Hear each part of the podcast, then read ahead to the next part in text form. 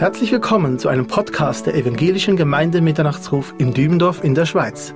Sie hören gleich den Live-Mitschnitt einer Botschaft von Reinhold Federolf, gehalten anlässlich unseres Himmelfahrtstages Freundestreffen in Sindelfingen bei Stuttgart am 18. Mai 2023. Das Thema des Tages lautete Komm Herr Jesus, Sie hören nun den zweiten Teil vom Nachmittag um 14 Uhr.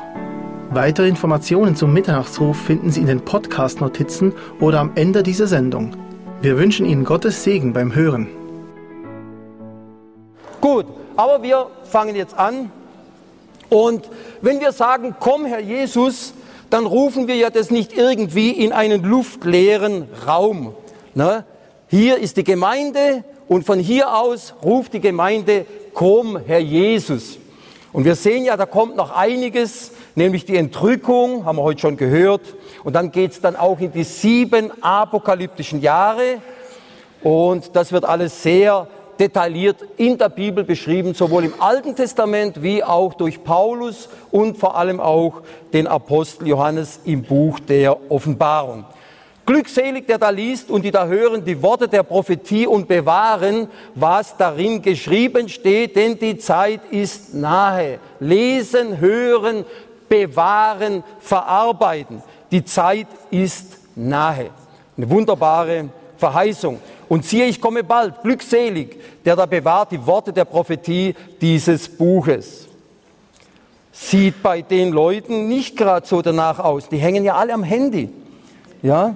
Also wir müssen immer wieder äh, intensiv arbeiten, damit wir trotz allen Medien, die wir heute zur Verfügung haben, immer wieder Zeit haben, die Bibel zu studieren, auch zu beten und Gemeinschaft zu haben. Also wir leben heute in dieser viergeteilten Zeit. Wir leben noch in der Gnadenzeit. Wir, wir sitzen noch hier. Warum? Weil wir noch nicht heilig genug sind? Nein. Das einzige Kriterium ist ja, weil die Vollzahl der Heiden noch nicht eingegangen ist. Gott will noch Menschen retten und zur Gemeinde hinzufügen. Also äh, die Priorität Nummer eins für die Gemeinde ist Seelen gewinnen. Vergesst es nie. Seelengewinn. Es bedeutet auch Wartezeit. Wartezeit ist unangenehm, da wird man manchmal nervös. Wartezeit ist auch Krisenzeit, denn da zeigt sich, was in unserem Herzen ist. Das zeigt sich bei uns. Ob wir lau werden, ob andere Dinge wichtiger werden oder ob wir immer wieder um Erweckung kämpfen in dieser Wartezeit. Denn noch warten wir auf Jesus, noch sagen wir, komm Herr Jesus, und in dieser Zeit erleben wir es auch heute, wie Israel so nach und nach zubereitet wird. Gerade am 14. März hat ja Israel wie viele Jahre gefeiert? Also ihr merkt, die sind schon lange im Rentenalter, Israel. Sind schon, ne? Und auch da merken wir, es kann eigentlich nicht mehr lange so weitergehen. Israel braucht dieses Eingreifen Gottes. Israel braucht diese zwei Zeugen aus Offenbarung 11, die kommen werden und ihnen das Wort weitergeben. Die brauchen das unbedingt. Aber wir leben auch in der Ausreifung des Bösen. Und das erleben wir auch heute in Deutschland. Einst so ein gesegnetes Land und jetzt gottesferne, gottesfeindlich und schon fast antichristlich. Und ich schaue mir manchmal Nachrichten an über Deutschland. Das ist der Vorteil übers Internet. Ich schaue mir da Seiten an in Deutsch oder von Israel in Englisch und anderes. Und manchmal schäme ich mich direkt, was in Deutschland alles passiert.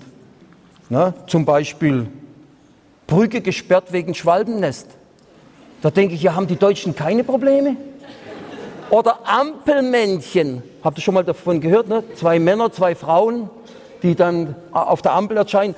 Und dann denke ich, viele Leute auf, in anderen Ländern werden den Kopf schütteln über den Westen, über den heute so dekadenten Westen. Die Ausreifung des Bösen, sehr unangenehm für uns.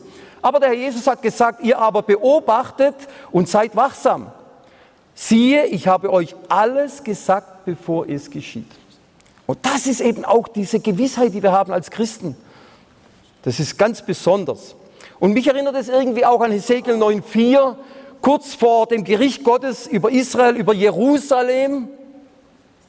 Da wird gesagt, geh mitten durch die Stadt, mitten durch Jerusalem und mache ein Zeichen an die Stirnen der Leute, die seufzen und jammern über all die Gräuel, die in ihrer Mitte geschehen. Die seufzen und jammern. Ich sage euch ehrlich, ich gehöre heute auch dazu. Ich sehe viele Sachen und ich seufze und bete und bin traurig über die Dinge, die geschehen. Und dann hieß es ja, ein Zeichen sollte dieser Mann in Leinen gekleidet machen. Das war ja auch der Herr Jesus im Alten Testament. Und dieses alte Zeichen, das war das Taf-Zeichen, das heißt in Hebräisch Taf, das Zeichen. Und es war früher im hebräischen Alphabet ein Kreuz. Sehr interessant. Der Mann hat den Menschen ein Kreuz an die Stirn gemacht. Das ist ja Jesus. Und das ist für uns auch ein großer Trost, es heißt ja in Epheser 4,30, der letzte Vers hier unten, den Heiligen Geist, den Gott euch als Siegel aufgeprägt hat und der euch die volle Erlösung garantiert. Ist das nicht wunderbar? Die volle Erlösung garantiert. Wir haben zwar kein sichtbares Zeichen an der Stirn, aber wir haben den Heiligen Geist. Wunderbar. Und hier haben wir eigentlich so ein Gemeindeprogramm, nur kurz erwähnt, verschiedene Etappen, wie das so geschieht. Wenn eine Gemeinde entsteht, und vor allem der sechste und der siebte Punkt ist mir sehr wichtig. Da heißt es ja hier in 1. Thessalonicher 1,10, und das hat Paulus damals schon zu dieser jungen Gemeinde gesagt, die waren gerade ein Jahr alt, vor zwei, also vor rund 2000 Jahren, und seinen Sohn aus den Himmeln zu erwarten, den er aus den Toden auferweckt hat. Jesus, der uns errettet von dem kommenden Zorn. Also ihr merkt, das ist schon voll prophetisch. Ja? Und schon damals haben die Leute auf Jesus gewartet. Denn das ist ein Kennzeichen eines echten Christen. Der Heilige Geist, der Geist und die Braut sprechen, komm. Und wir sind ja die Braut.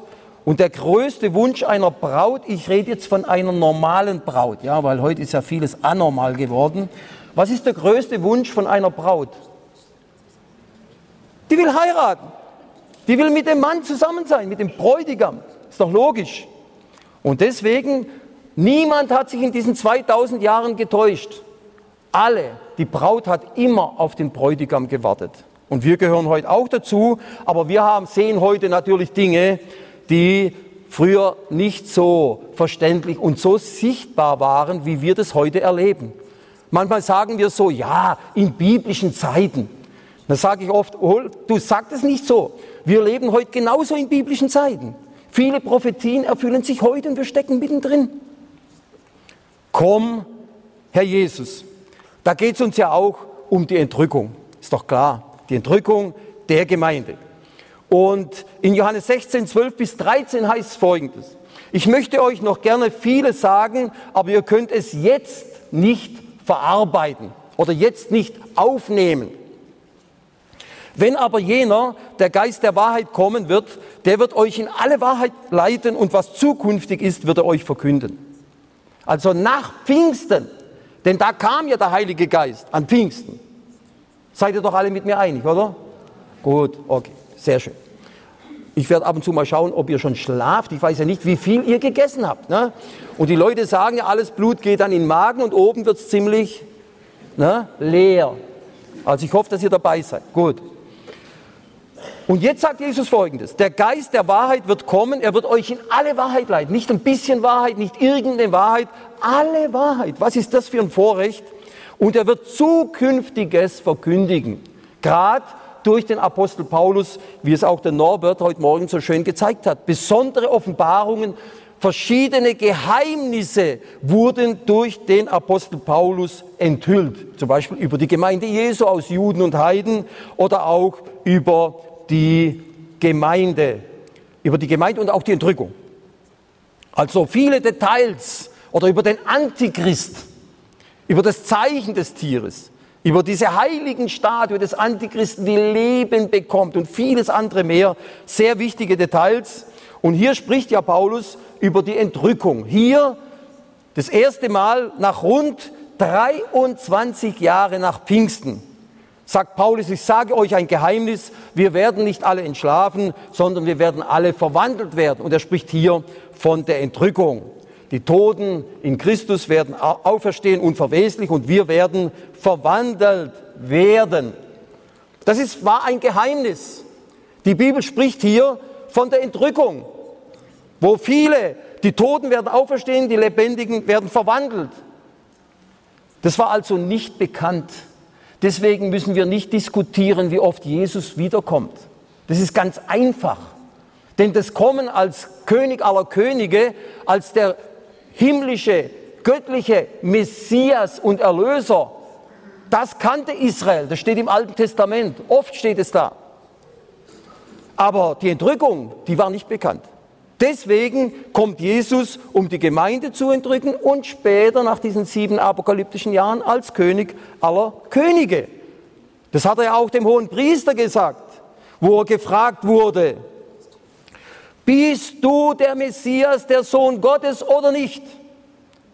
Und dann sagt Jesus, ich bin es. Und dann hat er sich mit dem Menschensohn identifiziert aus Daniel 7,13, der auf den Wolken kommen wird.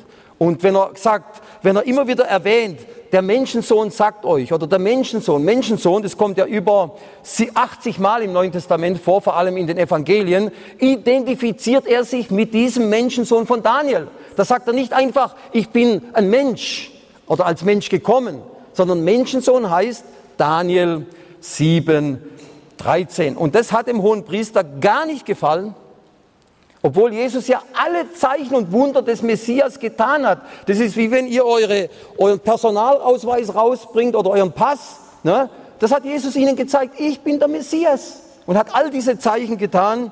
Und was blieb dann den hartherzigen dieser jüdischen Obrigkeit übrig, um Jesus nicht als Messias anzunehmen? Was haben sie gesagt? Du tust alles durch Belzebub. Und das war natürlich eine böse Sache. Das war dann die historische und klassische Sünde wider den Heiligen Geist. Und dann ist es über Israel, wir sind da sehr traurig drüber, dann ist es über Israel Nacht geworden. Aber richtig. Und warum haben wir heute so ein Chaos in Bezug auf biblische Prophetie, so ein Durcheinander? Ich weiß ja nicht, ob ihr schon mal in verschiedenen Gemeinden war oder verschiedene Sachen gehört habt, die euch auch ein bisschen durcheinander gebracht haben. Und was ich jetzt euch sage, ich sage es mit ein bisschen Rück, äh, ja, mit ein bisschen Vorsicht. Das Problem ist, dass die Reformatoren viele wichtige Prophetien vergeistigt haben in Bezug auf Israel und das verheißene Friedensreich. Sie verlagerten alles auf die Gemeinde. Ich habe sogar ein Zitat dabei von Calvin, ja, der auch sagt, ja, dass Israel in sein Land eingepflanzt wird. Das heißt, die Gemeinde ist ja seit Pfingsten in Israel eingepflanzt. Also rein allegorisch, symbolisch. Da sage ich, hey, halt mal. Aber ich meine, 500 Jahre sind durchs Land gegangen und in diesen 500 Jahren ist ja einiges passiert. Wir müssen ja heute nicht mehr diskutieren, wie vielleicht Kirchenväter oder Reformatoren, ob die Juden eines Tages wieder in ihr Land zurückkehren. Warum müssen wir da nicht mehr drüber diskutieren? Ist ja eine vollendete Tatsache. Ja? Israel, 75 Jahre. Und da gibt es Leute, die sagen, im, Alten, im Neuen Testament gibt es nichts von Landverheißungen für Israel oder solche Sachen über die Zukunft Israels. Ja, dann lese ich zum Beispiel Apostelgeschichte 3,19 und lese, so tut nun Buße und bekehrt euch, dass eure Sünden ausgetilgt werden, damit Zeiten der Erquickung kommen vom Angesicht des Herrn oder von der Gegenwart des Herrn. Und er den euch, euch Juden, zuvor verordneten Jesus Christus sende, den freilich der Himmel aufnehmen muss, bis zu den Zeiten der Wiederherstellung aller Dinge von denen Gott durch den Mund seiner heiligen Propheten von jeher geredet hat. Heilige Propheten vom Alten Testament. Und von was haben die geredet? Die haben von dieser Wiederherstellung aller Dinge geredet, nämlich Land, Volk, Jerusalem als Zentrum und Gott in ihrer Mitte. Ich werde in ihrer Mitte wohnen. Ja, das sagt hier Petrus und das war ja nach Pfingsten, nach der Ausgießung des Heiligen Geistes. Diese wunderbaren Verheißungen. Wolf und Lamm sollen zusammen weiden. Der Löwe wird Stroh fressen wie das Vieh und Staub wird die Schlange ernähren. Sie werden nicht schaden noch verderben. Auf meinem ganzen heiligen Berg spricht der Herr. Der Berg Zion, der der höchste Berg sein wird im Friedensreich. Und da gibt es eben Leute, die sagen, das ist Allegorie, das ist, äh, das ist symbolisch. Das ist ein schönes Bild, Löwe und Schaf, wunderbar, aber das wird sich nicht so erfüllen, ist nur symbolisch. Und dann sage ich den gescheiten Leuten, warum erklärt Gott, was der Löwe im tausendjährigen Reich fressen wird? Wenn das nur symbolisch ist, muss Gott gar nichts erklären. Aber er sagt, der Löwe wird wieder auf den Status zurückversetzt in 1. Mose 1.30, wo es heißt, alle Haustiere, alle wilden Tiere auch der Tyrannosaurus Rex. Alle haben grünes Kraut gefressen vor dem Sündenfall. Alle Tiere. Alle Tiere wurden am fünften und sechsten Tag geschaffen. Logisch, dass Adam und Eva auch mit Dinosauriern zusammengelebt haben. Logisch, wir haben viele Hinweise in Bezug auf Drachen. Aber wie gesagt, vielleicht sind Sie, vielleicht bist du sehr angenagt von der Evolutionstheorie. Ist ja nicht meine Schuld. Ja? Aber ich sage jetzt nur hier, was die Bibel sagt. Du aber, Daniel, verbirg die Worte und versiegle diese Schrift bis zur letzten Zeit. Dann werden viele darin forschen und die Erkenntnis wird sich multiplizieren, vermehren. Wunderbar. Wir brauchen also immer unbedingt ein prophetisches Upgrade, wie wir ja manchmal in unserem Computer machen müssen. Aktualisierungen. Und das muss man machen. Ne? Viele schon jetzt 2000 Jahre sind durchs Land gegangen. Deswegen warne ich auch immer vor dieser äh, megalomanischen, vor diesem Gemeindeexklusivismus, das heißt vor diesem Größenwahn, dass man nur die Gemeinde sieht, auf Kosten Israels. Und das ist gar nicht gut, das macht uns irgendwo blind. Ohne Israel verstehen wir die biblische Prophetie einfach nicht und es kann zu keiner Harmonie der Eschatologie kommen. Das ist die Lehre von der Endzeit. Wir tapsen im Dunkeln. Ist auch interessant.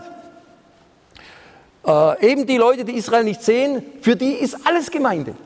Die zwei Zeugen ist die Gemeinde, die 144.000 in Offenbarung 7 ist die Gemeinde, die Frau, die in die Wüste flieht, alles ist irgendwie Gemeinde. Dann sage ich, ja Mann du, dann hat ja Gott so kompliziert geredet, da verstehe ich ja gar nichts mehr. Also wenn das nicht zwei Juden sind, die in Jerusalem arbeiten werden, die zwei Zeugen, oder die 144.000, wo es heißt 12.000 von den Söhnen Israels, steht da.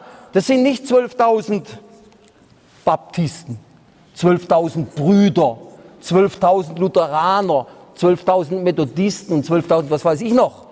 Das sind 12.000 aus jedem Stamm. Jetzt sagst du mir vielleicht, Reinhold, zehn verlorene Stämme. Dann sage ich, ist doch nicht dein Problem. Du musst doch die Juden nicht zurückbringen. Das macht doch Gott. Er kennt doch die Abstammung von jedem Menschen. Damals hat es ja auch niemand geglaubt, dass die Juden wieder in ihr Land zurückkommen und einmal eine gemeinsame Sprache sprechen, dass sie das alte Hebräisch wieder beleben.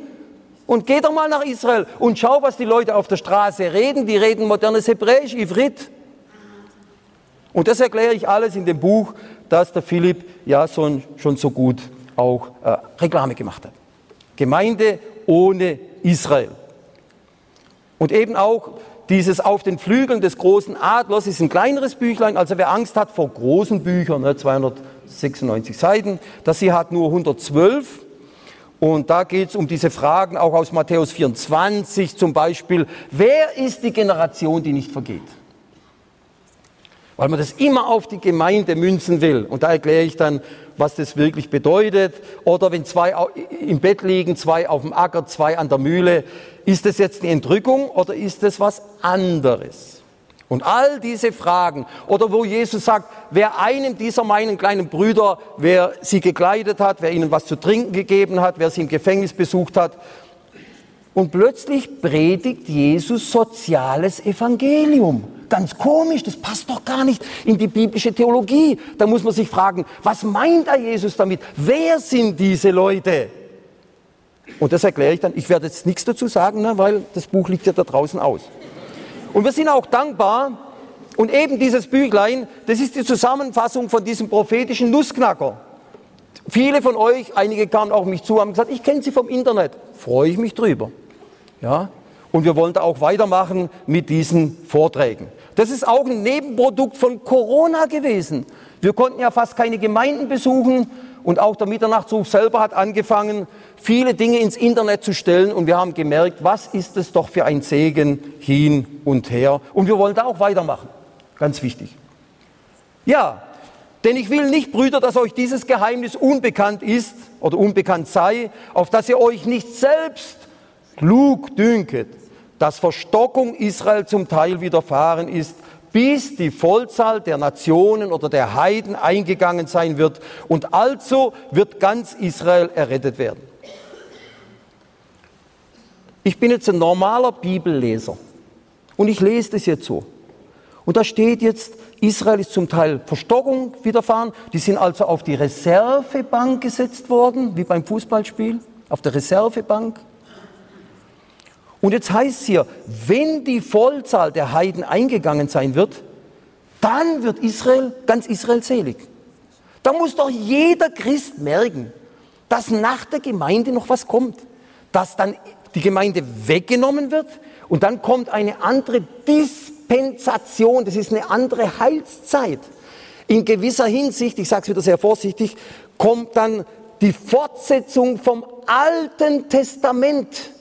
Nicht ganz, darum sage ich es vorsichtig, sieben Jahre, diese letzte Jahrwoche Daniel, wo die Juden auch wieder opfern werden. Die werden einen Tempel wieder haben in Jerusalem. Und der Antichrist wird sich ja dort reinsetzen und ihn entweihen.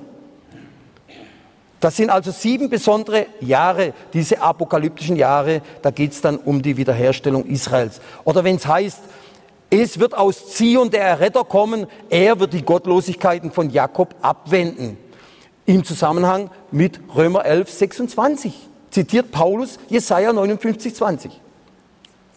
Und wenn die Bibel sagt, David, Zion, Jakob, spricht die Bibel immer von den Juden als Ethnie, als Volk, als Rasse. Nie von der Gemeinde. Da geht es immer um Israel. Ja, Himmelfahrt. Und als er dies gesagt hatte, wurde er vor ihren Augen emporgehoben und eine Wolke kam, sagen manche Bibeln, und nahm ihn auf von ihren Augen weg. Himmelfahrt war ja eigentlich, Norbert hat es auch schon gesagt, die Entrückung Jesu. Himmelfahrt kann man auch sagen, Entrückung. Also, vielleicht wart ihr schon mal am Flugplatz und habt irgendwelche Freunde verabschiedet und habt dann zugeschaut, wie das Flugzeug hochging und hoch und hoch und man, meistens hat es ja in Deutschland Wolken. Na, und irgendwann mal verschwindet dann das Flugzeug in den Wolken. So war das hier nicht. Das war keine Regenwolke. Ich war mal im Nordosten Brasiliens und da ist meistens blauer Himmel und an dem Abend hat es Wolken gehabt und dann sagte der Pastor zu mir, heute kann Jesus kommen, weil es hat Wolken. Wir werden ja ihm entgegengerückt in Wolken. Das hat mit nichts zu tun mit Regenwolken. Immer wenn diese Wolken erscheinen auf dem Berg Sinai, die Wolken- und Feuersäule in der Wüste, die Wolke, die den Tempel gefüllt hat, die, die Wolke hier bei der Himmelfahrt, bei der Entrückung, die zwei Zeugen, Offenbarung 11, werden in einer Wolke entrückt, geht es immer um eine theophanische Wolke, das ist so eine Art Gotteserscheinung. Da öffnet sich der Himmel. Da wird die Dimension vom Himmel an die Erde angeschlossen. Vielleicht habt ihr schon einen Science-Fiction-Film gesehen. Und damit die das zeigen, dieses Portal in die andere Welt, gibt es dann so ein Flimmern, wie so ein durchsichtiger Pudding. Und dann gehen die Leute durch dieses Tor und dann sind die da, was weiß ich, irgendwo. Ne?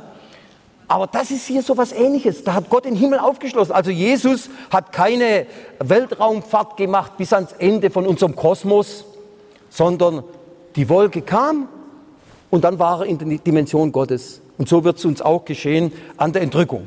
Ja, als sie nach seinem Weggang immer noch gespannt zum Himmel aufschauten, da standen auf einmal zwei Männer bei ihnen. Sie waren in leuchtendes Weiß gekleidet. Eine Umschreibung von etwas, was es in unserer Welt nicht gibt, auch bei der schönsten Beleuchtung. Hier geht es um eine himmlische Energie, um eine himmlische Herrlichkeit, die wir nicht kennen. Ihr Männer von Galiläa, sagten sie, was steht ihr hier und starrt in den Himmel? Dieser Jesus, der von euch weg in den Himmel aufgenommen wurde, wird genauso wiederkommen, wie ihr ihn habt in den Himmel gehen sehen. Und das Interessante ist dann auch, dass uns in Apostelgeschichte 1, 9 bis 12 zum Schluss noch gesagt wird, wo das passiert ist. Nämlich, also ich sehe schon einige müde Leute. Ja, passt auf. Ich schaue euch genau an. Weil ich kenne meinen Vortrag auswendig. Wenn ihr alle schlaft, gehe ich weg. Okay. Wo ist das passiert? War von euch schon mal jemand auf dem Ölberg? Ja, und es ist doch interessant. Da haben die ja schon jetzt mittlerweile so kleine äh, Teile hingebaut, wie so kleine, wie nennt sich das so, wo man sich so Stufen, wo man sich hinsetzen kann im Halbkreis. Und da könnt ihr jeden Tag hingehen und da werdet ihr äh, Gruppen treffen aus der ganzen Welt. Da werdet ihr Englisch hören, Holländisch, Japanisch, Deutsch, Brasilianisch. Christen von der ganzen Welt kommen jeden Tag auf den Ölberg und, und hoffen auf diese Verheißung, Jesus kommt wieder. Das ist schon wunderbar. So eine Vorschattung vom tausendjährigen Reich. Ja, jetzt passt mal auf. Da ja Jesus in derselben Weise genauso wiederkommt, dann müssen diese vier Sachen da sein. Nämlich Jesus, die Jünger, die Geretteten, die Wolke, die Verbindung zum Himmel und der Ölberg.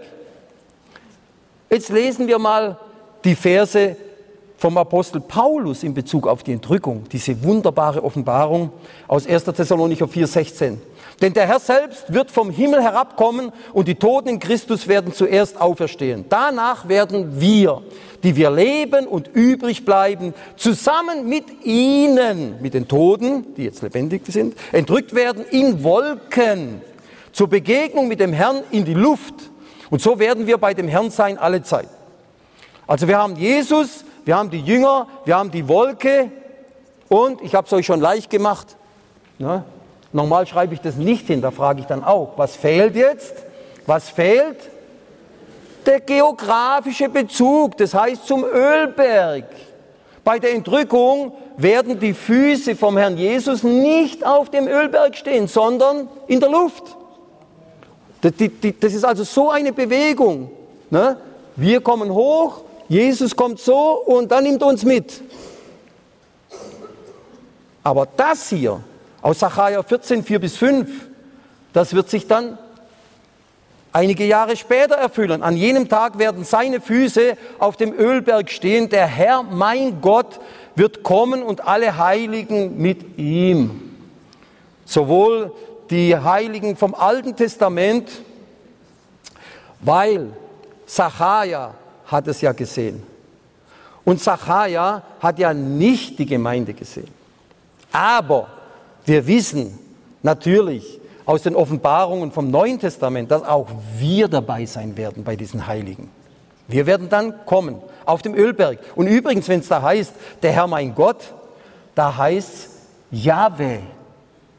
Die Verse vorher heißt, dass Gott alle Völker vernichten wird, die gegen Jerusalem gezogen sind am Ende der sieben apokalyptischen Jahre, diese Schlacht von Harmageddon. Und da sagt die Bibel hier, das ist Jahwe, dessen Füße auf dem Ölberg stehen, weil Jesus ist auch der Gott Israels. Ja, ganz klar, das sehen wir in vielen Offenbarungen. Hier nochmal eine schöne Aufnahme. Vorne ist die Altstadt, dann kommt der Tempelberg, die Altstadt geht auch ein bisschen links noch vorbei. Da hinten am blauen Pfeil ist der Garten Gethsemane, so wie man ihn traditionell zeigt. Und da oben ist der Ölberg im Osten vom Tempelberg. Also wir wissen bis heute genau, wo der Ölberg liegt.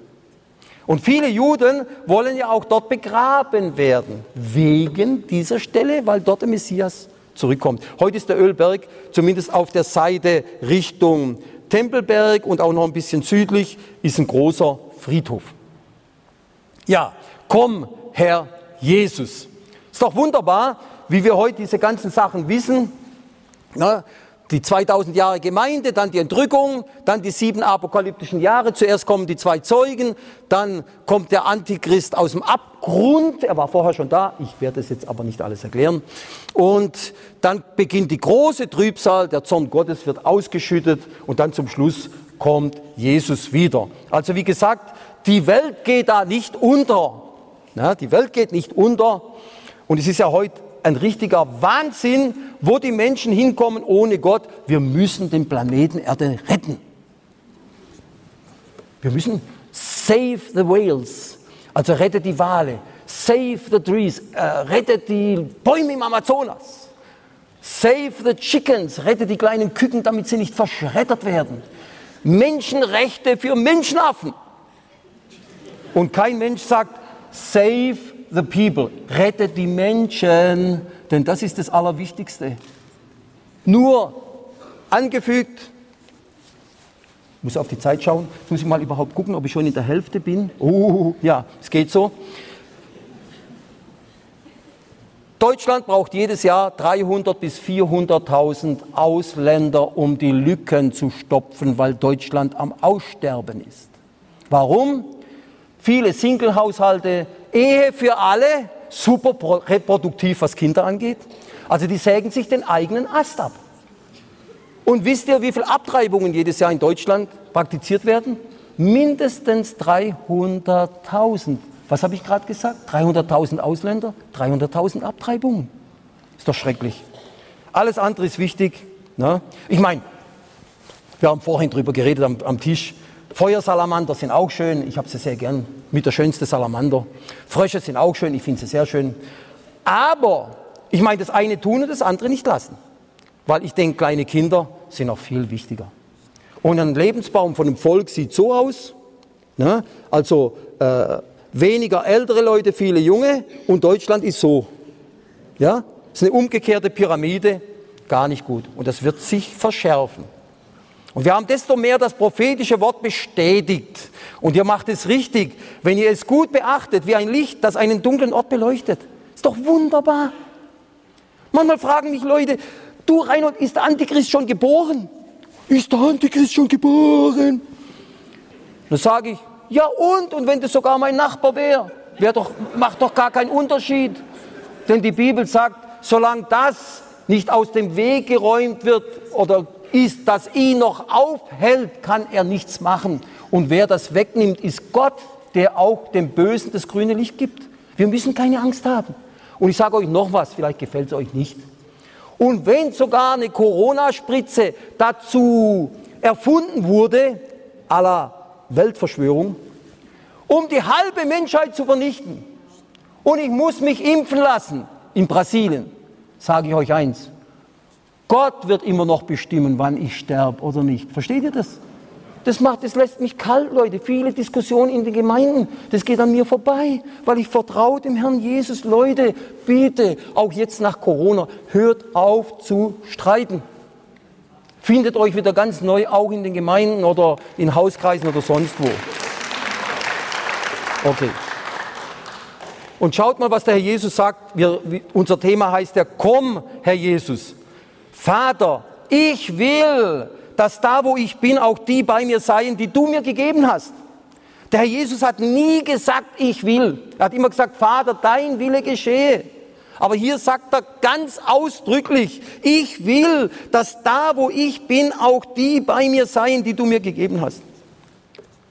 Auch den Norbert, die Elke, die Traute, den Reinhold und ich weiß nicht, wie er alle heißt. Den Namen von der Übersetzerin habe ich immer noch nicht gelernt. Sag mir nochmal. Hab's immer noch nicht gelernt. Okay, aber da kann jeder seinen Namen einsetzen. Und das ist doch die Liebe. In meines Vaters Hause sind viele Wohnungen. Wenn es nicht so wäre, so wollte ich zu euch sagen, ich gehe hin, euch die Städte zu bereiten. Und wenn ich hingehe, euch die Städte zu bereiten, so will ich wiederkommen. Komm, Herr Jesus, und euch zu mir nehmen, auf dass ihr seid, wo ich bin, es gibt englische Übersetzungen, die sagen hier, ich werde euch abholen und nach Hause bringen. Wunderbar. Habt ihr das jetzt gemerkt, um was es hier geht? Um die Liebe Gottes. Leute, bei allen Problemen und Schwierigkeiten, lasst euch das nicht nehmen. Denn der Teufel, der redet in dein Herz, da gibt es Zweifel oder du schaust auf dich selber. Gott liebt uns. Vater, ich will, dass da, wo ich bin, auch die Geretteten sind. Haben das alle verstanden? Gut. Als aber die Güte und Menschenliebe unseres Heiland Gottes erschien, errettete er uns. Die Güte und Menschenliebe. Gott liebt uns. Wir sind hier, weil Gott uns liebt, weil er uns bei sich haben will. Der Geist und die Braut sprechen, komm. Maranatha, komm, Herr Jesus. Maranatha. Und eben die Braut, sie will mit dem Bräutigam zusammen sein. Meine Frau wird es jetzt nicht gefallen, wenn ich das zeige. Ne? Nie war der Mond so groß wie in Encantado, Traudi. Aber das ist es ja, darum geht's, ja. Die Braut will zum Bräutigam, indem wir erwarten die glückselige Hoffnung und Erscheinung der Herrlichkeit unseres großen Gottes und Heilandes Jesus Christus. Diese glückselige Hoffnung ist die Entrückung. Aber wir sagen ja nicht, ja, ich möchte ja nicht gerne in die sieben Jahre reinkommen und wir wünschen uns einfach, dass die Entrückung vor diesen sieben Jahren geschieht. So eine Art Wunschgedanke. Nein, wir stützen uns schon auf viele Aussagen in der Bibel. Das ist nicht einfach aus der Luft gegriffen. Ja, da gibt es viele Dinge. Das ist eben die, die, das Privileg der Braut, dass der Bräutigam speziell ganz nur für die Braut kommt und sie abholt. Natürlich leben wir noch im Nichtschauen. Da heißt der Geliebte, jetzt sind wir Kinder Gottes. Wir sind. Und es ist noch nicht offenbar geworden, was wir sein werden. Wir wissen, dass wenn es offenbar werden wird, wir ihm gleich sein werden, denn wir werden ihn sehen, wie er ist, wenn wir ihm begegnen. Dann ja. Aber jetzt heißt es noch nicht. Wir brauchen also noch ein bisschen Geduld. Ja, der Philipp hat ja vorhin in diesem kleinen Interview äh, die Arbeit in Brasilien erwähnt. Und da gebrauchen wir ja dieses, nennen wir es mal, Wohnmobilchen. Ne? Hat nur einen Wassertank 700 Liter, Abwassertank 650 Liter, WC-Tank 250 Liter. Wer ein bisschen Ahnung hat von Wohnmobil, der merkt, das ist schon was ein bisschen größer. Und der fährt jetzt hier neben dem Flugzeug. Ist natürlich Photoshop. Denn wenn man das macht, kommt die Polizei. Ne? Kann man ja nicht machen.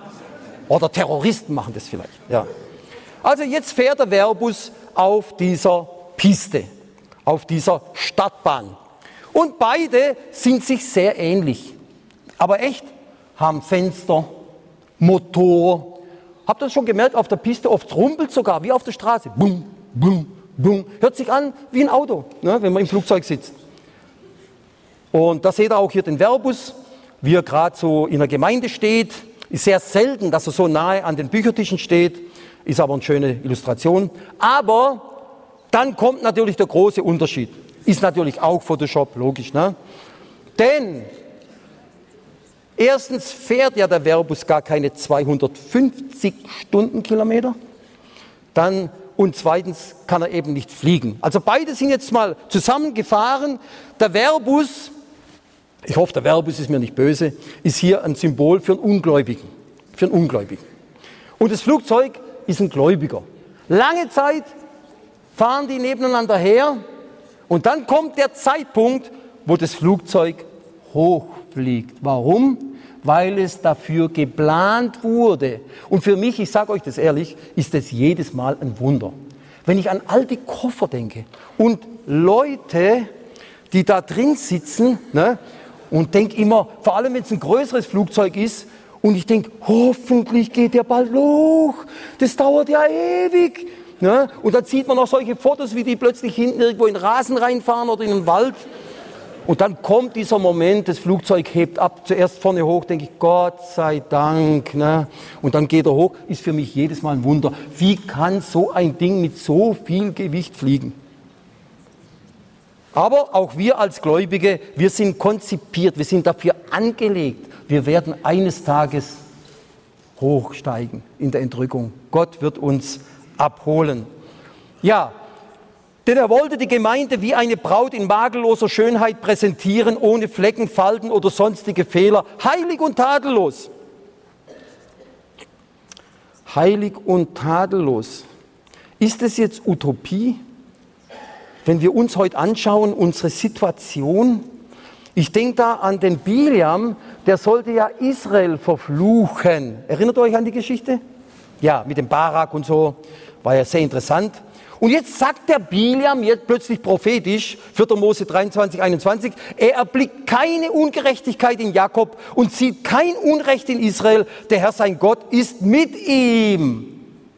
Hm. Keine Ungerechtigkeit, kein Unrecht. Eine Braut ohne Flecken und Runzeln. Und was heißt, was sagt Stephanus in Apostelgeschichte 7,42 über das Volk in der Wüste? Habt ihr vom Haus Israel die 40 Jahre in der Wüste mir auch je Opfer und Vieh geopfert? Ihr nahmt die Hütte Molochs mit und den Stern eures Gottes Remphan, die Götzenbilder, die ihr gemacht hattet, sie anzubeten. Das sah aber gar nicht gut aus. Ich, wir wissen, dass diese ganze Generation dann ja auch in der Wüste aufgerieben wurde muss ich euch nicht alles erklären. Aber warum sieht der Biliam kein Unrecht? Weil Gott das mit seiner Liebe zugedeckt hat. Ja, und genauso macht das auch mit uns durch das Blut Jesu. Denn wenn ich euch heute Morgen, heute Nachmittag fragen würde, ist Gott mit dir zufrieden? Dann würden viele so machen. Hm. Ja? Und ihr müsst einfach wissen, durch Jesus, in ihm, wie wir es heute auch schon gehört und gesungen haben, in ihm, durch das Kreuz, durch das Opfer Jesu, sieht Gott uns perfekt an, abgewaschen, geheiligt und vor Gott gerechtfertigt. Sag doch Amen. Ja, das ist doch was Freudiges, was Wunderbares, das gibt uns Heilsgewissheit. In ihm. Denn er wurde für uns zur Sünde gemacht, damit wir in ihm Gottes Gerechtigkeit würden. In Jesus.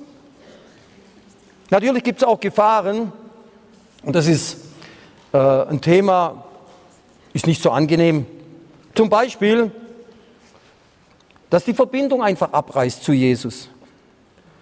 Er sagt ja, äh, ohne ihn können wir nichts tun, aber wir können ohne Jesus sehr viel tun. Nur ist es halt dann nicht für die Ewigkeit. Das ist ja hier eine total veroxidierte Batterie. Kennt ihr vielleicht? Also Vielleicht bei euch nicht, weil die Batterien sind besser. In Brasilien sieht man das mehr. Ja?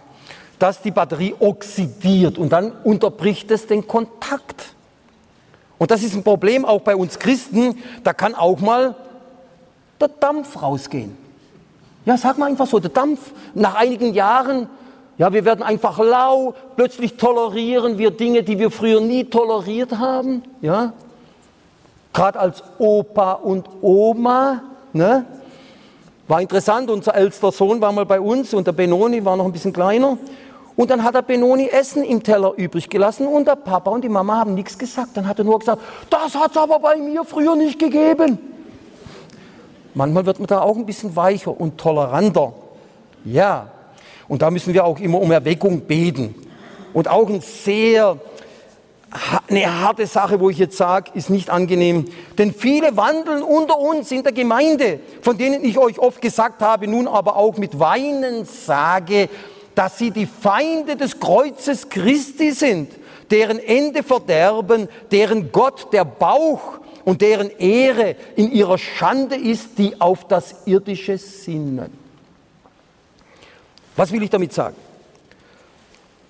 Wenn ihr Leute kennt in der Gemeinde, die sich Christen nennen, und ihr redet mit denen vor dem Gottesdienst, nach dem Gottesdienst oder sonst irgendwo, und man hört nie ein Wort von Jesus. Nie ein Wort. Man hört alles Mögliche, vielleicht über den Garten, über den Fußball und über. Ich sage nichts gegen Garten, auch nichts gegen Fußball, ja. Aber man hört nie was von Jesus. Da müssen wir uns fragen, ist diese Person wirklich gläubig? Das ist ganz wichtig. Denn, seid mal ehrlich, da muss doch mal irgendwas rauskommen von Jesus, ein Dank, eine Anbetung, was Positives. Wenn sich unsere Hoffnung in Christus allein auf dieses Leben beschränkt, dann sind wir die miserabelsten unter allen Menschen. Da sind wir noch elender dran wie die Ungläubigen. Stell dir mal vor. Darum sagt der Paulus, im Anschluss an diese Feinde des Kreuzes, die nur an ihren Bauch und an das Irdische denken, dann sagt er jetzt hier Folgendes, denn unser Bürgerrecht ist im Himmel. Von woher wir auch den Herrn Jesus Christus als Heiland erwarten, der unseren Leib der Niedrigkeit umgestalten wird zur Gleichförmigkeit mit seinem Leib der Herrlichkeit nach der wirksamen Kraft, mit der er vermag, auch alle Dinge sich zu unterwerfen. Das ist doch wunderbar. Ja? Denn unser Pass, unser Bürgerrecht, unser himmlischer Pass ist unterschrieben mit dem Blut Jesu. Mit dem Blut Jesu. Und das macht uns glücklich und macht uns froh. Den Leib der Niedrigkeit. Ist auch interessant.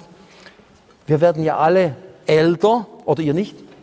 Und wir treffen auch hier manchmal Leute, die wir schon Jahrzehnte nicht mehr gesehen haben. Hm, dann denke ich, huh, die sind aber alt geworden und das Gleiche denken die natürlich von mir. Ja?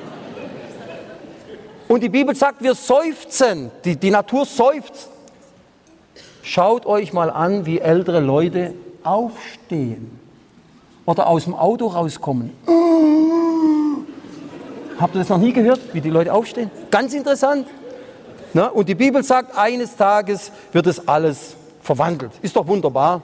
Also keine Angst vom Alter. Wir werden nur reifer. Reifer. Und auch wenn wir so langsam verhunzeln, ich weiß nicht, ob ihr wisst, was eine Hunzel ist. Also bei uns in Hohenlohe sind es Zwetschgen, die man im Ofen trocknet, damit sie im Winter halten. Das ist eine Hunzel. Und wir sehen, wie auch ältere Leute immer mehr verhunzeln. Ist einfach so. Und was heißt es? Die Bibel sagt ja, wir sind ein Samenkorn, das in die Erde gesät wird in der Auferstehungshoffnung. Habt ihr schon mal Samenkörner gesehen? Ich sage euch ehrlich, die sehen nicht besonders aus. Ja, verglichen mit der jugendlichen Schönheit. Samenkörner, ja, das ist, so, das ist der Mensch. Genau das, was die Bibel sagt, Samenkörner. Aber es kann auch da jetzt in dieser Zeit, in dieser Wartezeit dazu kommen, wenn aber jener Knecht in seinem Herzen sagt, mein Herr verzieht zu kommen und anfängt, die Knechte und Mägde zu schlagen und zu essen und zu trinken und sich zu besaufen, so wird der Herr jenes Knechtes kommen an einem Tag, an welchem er es nicht erwartet und in einer Stunde, die er nicht weiß. Obwohl das, ich muss das der Fairness halber sagen, das ist natürlich stark Israel und Altes Testament, wenn Jesus so redet. Ja, das war in den Evangelien. Aber es ist auch eine Lektion für uns. Wie benehme ich in dieser Wartezeit? Bin ich wirklich ein dankbarer Mensch, ein freudiger Mensch? Das Problem ist ja, um nochmal aufs Alter zurückzukommen, im Alter hat man einen ganz anderen Überblick über die Sachen. Gebt ihr mir recht, ne? Man hat große Erfahrung vom Leben und man wird oft sehr negativ und bitter. Und ich habe auch zu meiner Frau gesagt, zu Traudi, Traudi, ich will mal im Alter nicht so ein so ein alter Knacker sein, so ein Opa, der nur von seinen Arznei redet und von seinen Wehwehchen. Ich möchte einer sein, der dankbar und freudig ist, auch im Alter, der von Jesus immer noch redet, auch zu den Enkeln und Urenkeln. Ganz wichtig. Gott möchte uns dazu Gnade schenken. Ja, und wenn heute Nachmittag Leute da sind, das hat mir auch Gott irgendwie ans Herz gelegt, ich muss das sagen, die nicht gläubig sind, die nicht gläubig sind. Es kann ja sein, dass ein Mann heute Nachmittag seine Frau nur begleitet hat, weil sie gesagt hat, geh doch mit. Ja, halt, ich geh halt mit. Okay. Oder die Frau ist mitgegangen. Ohne Jesus kannst du deine Sinnlosigkeit nicht sinnvoll gestalten. Das ist das gleiche wie ein Staubsauger in der Wüste. Versteht ihr? Das geht einfach nicht. Erich äh, Reinhold Messner ist ja mein Namensvetter, ist ja ein außergewöhnlicher Mann, er ist auf alle 14 Achttausender ohne Flaschensauerstoff gestiegen, auf der ganzen Welt. Auf alle 18 Achttausender. Absolutes Phänomen. Ich ziehe den Hut vom Reinhold Messner. Aber er sagt, das dort oben sein macht das Leben nicht sinnvoller, aber intensiver. Da würde ich jetzt sagen, Reinhold, ich sage dir ehrlich, das ist mir zu wenig nur ein bisschen intensiver. Das ist ja heute extrem Leben. Ne? Adrenalin. Sieht man ja auch in vielen YouTube-Filmen, die wissen gar nicht mehr, wie sie sich gegenseitig übertrumpfen können mit verrückten Sachen. Nicht sinnvoller, aber intensiver. Oder Woody Allen, dieser jüdische Filmschauspieler, Produzent und Regisseur. Was sagt er? Ich bin das ganze Leben auf der Flucht. Ich bevorzuge die Welt der Fantasie. Vielleicht lebst du auch in dieser Welt der Filme. Ich lebe in einer Seifenblase. Das Leben ist einfach bedeutungslos und hat absolut keinen Sinn. Im Wissen, dass mich am Schluss das Nichts erwartet, das macht aus jeder Person einen Neurotiker. Er wird ja immer so ein bisschen als Neurotiker eingestuft. Und ich bin da sehr traurig über Alan. Er ist ein Jude. Ist doch eigentlich schade. Gerade als Jude müsste er das ja wissen von der Bibel, vom Messias, von den ganzen Verheißungen. Sehr traurig. Aber vielleicht ist es auch der Film deines Lebens. Ich lebe in einer Seifenblase. So fielen aber Aufnahmen, denen gab er das Recht, Gottes Kinder zu werden, denen, die an seinen Namen glauben, welche nicht nach Abstammung, noch durch menschliches Wollen, noch aus dem Willen des Mannes, sondern aus Gott geboren sind. Das brauchen wir, diese Wiedergeburt, das ewige Leben. Ihr wisst ja, dass ihr nicht mit vergänglichen Dingen wie Silber oder Gold von dem sinnlosen Leben befreit worden seid, wie ihr es von euren sündigen Vorfahren übernommen hattet, sondern mit dem kostbaren Blut eines reinen und makellosen Opferlammes, dem Blut von Christus, dem Blut von Christus, die ihr durch, durch ihn an Gott glaubt. Also viel wichtiger als Silber und Gott, Gold ist das Blut Jesu.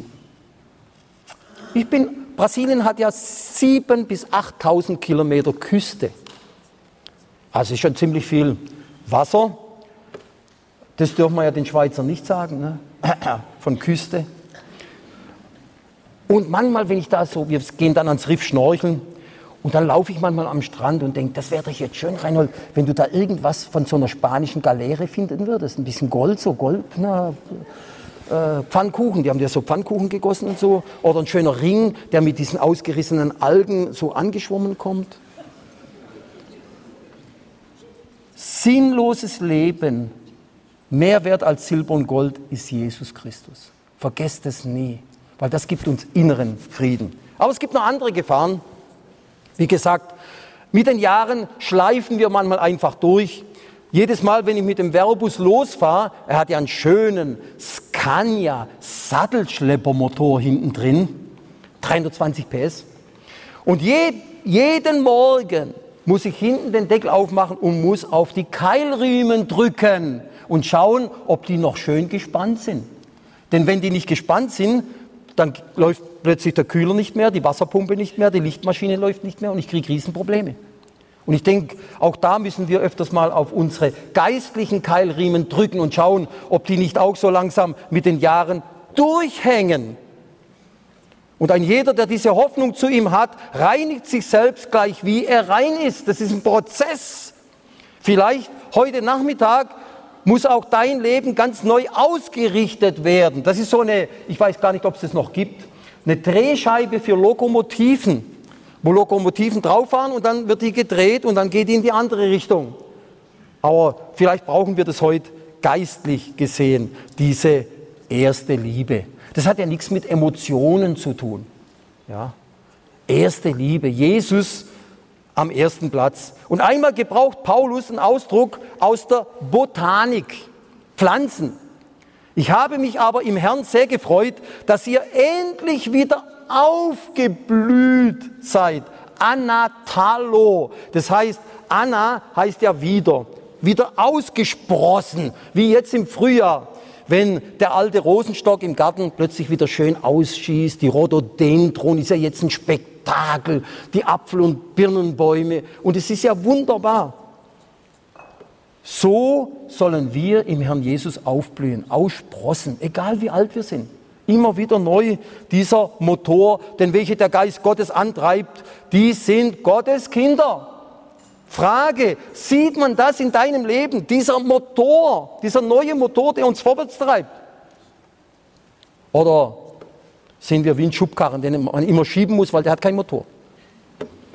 Wir verlassen unser Zusammenkommen nicht, so wie es bei einigen leider eingerissen ist. Das scheint fast, dass der Hebräerbriefschreiber von der Corona-Krise geredet hat, wo manche dann auch nach Corona nicht mehr kommen. Habe ich auch zur Traudi gesagt. Wir saßen auf dem Sofa mit, mit Kaffee und haben uns den Gottesdienst online angeschaut in der Corona-Krise. Habe gesagt, Traudi, das ist auch nicht schlecht, ne? Füße hoch und, ne? Sondern wir ermutigen uns und das umso mehr, je mehr ihr seht, dass sich der Tag naht oder nähert. Das ist einer der ganz wenigen Verse, der von diesem herannahenden Tag redet, den die Gemeinde sehen wird.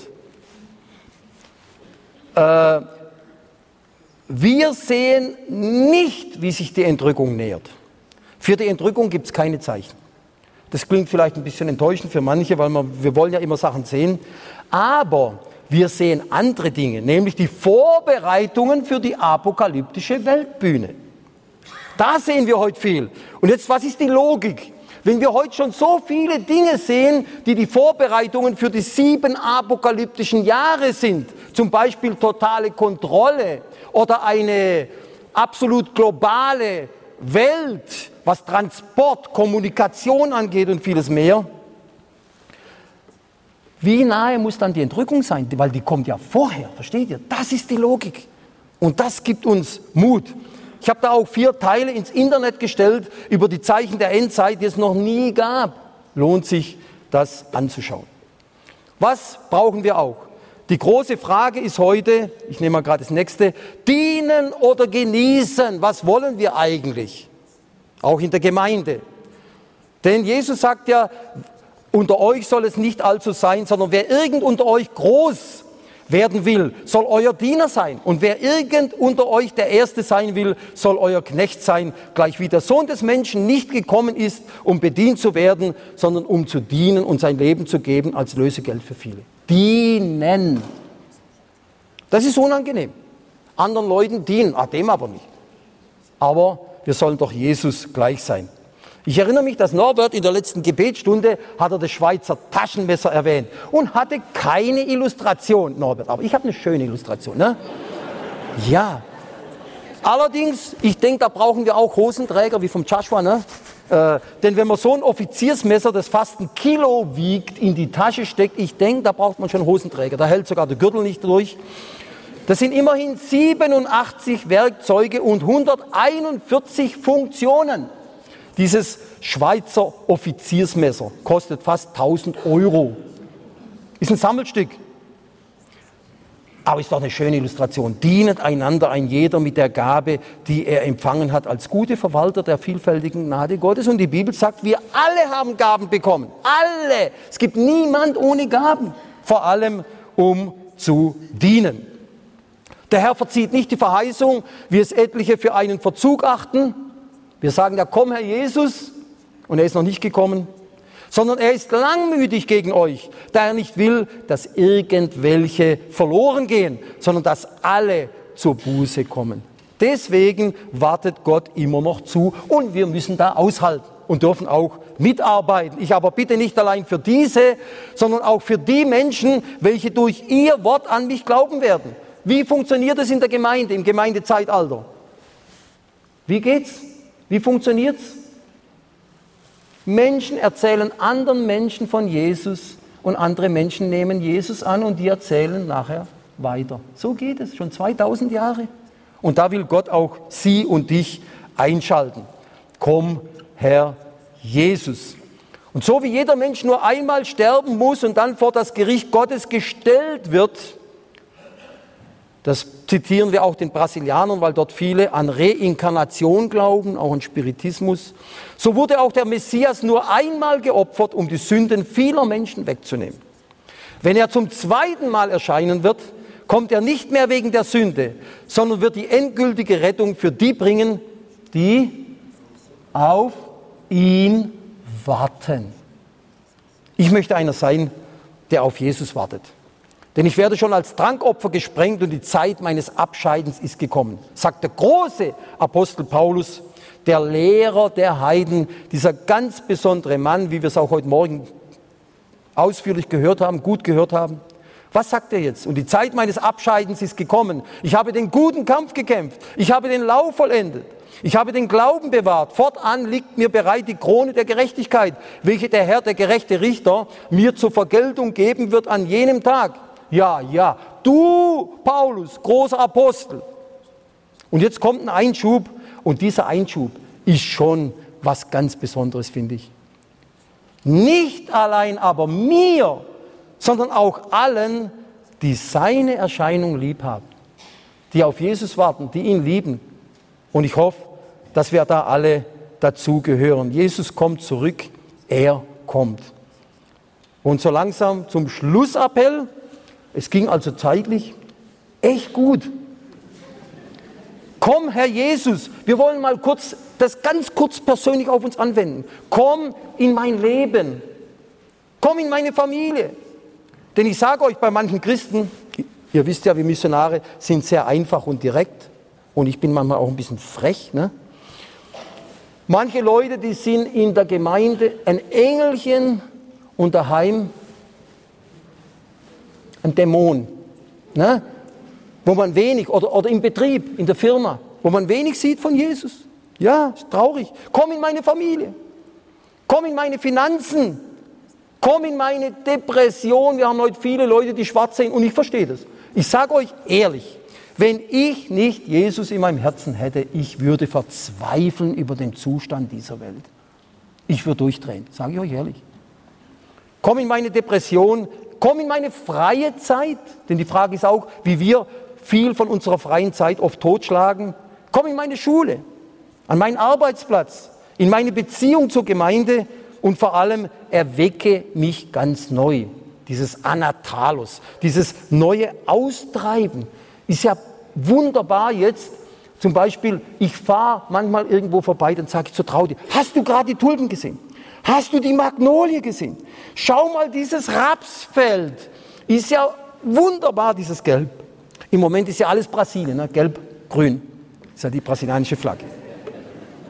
Und erwecke mich ganz neu. Siehe, ich mache alles neu. Egal wie dein Leben aussieht.